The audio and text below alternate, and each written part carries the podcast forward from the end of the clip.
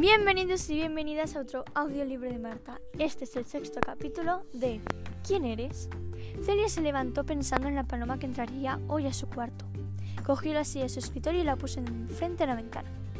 Mientras que esperaba a la paloma, se puso a pintarse las uñas, porque se estaba aburriendo literalmente de mirar todo el rato una ventana. Después de haberse pintado las uñas y esperado todo el rato más, mirando a la ventana, su madre le llamó para bajar a desayunar. Celia desayunó muy rápido y subió corriendo las escaleras y se volvió a sentar en la ventana. Ahora se quedó todo el rato mirando la ventana. La verdad es que como se estaba aburriendo bastante, quiso ponerse a dibujar la paloma que creía que iba a entrar por su ventana. Después de una hora dibujando la paloma, le quedó preciosa y súper bonita. Le quedó tan realista que parecía de verdad. Cuando se giró, vio a la paloma que estaba posada en su ventana. Cogió la nota que llevaba y la paloma se fue volando. Celia leyó la nota y ponía que saliera de, su habitación y bajara las escaleras para descubrir qué estaba pasando, qué era todo eso y quién era esa persona.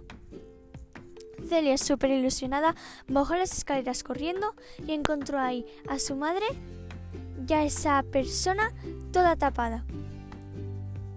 Ella preguntó a su madre qué hacía esa persona dentro de su casa y su madre le dijo que era el tío.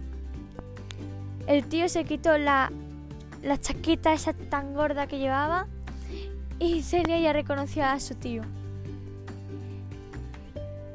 Se puso súper contenta Celia de volver a ver a su tío porque hacía mucho tiempo que no lo veía con esto de la cuarentena.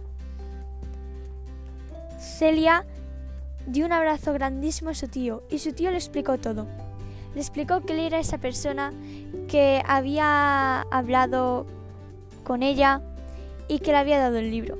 Y que todo esto realmente era un juego que le habían hecho entre su madre y el tío para que se divirtiera unos días. Porque como la veían un poco aburrida, pues querían hacerle un juego para que se pusiera más, más contenta y que empezara a investigar y todo. Celia se puso súper contenta y les dio las gracias. Luego se fueron todos a dar una vuelta por ahí.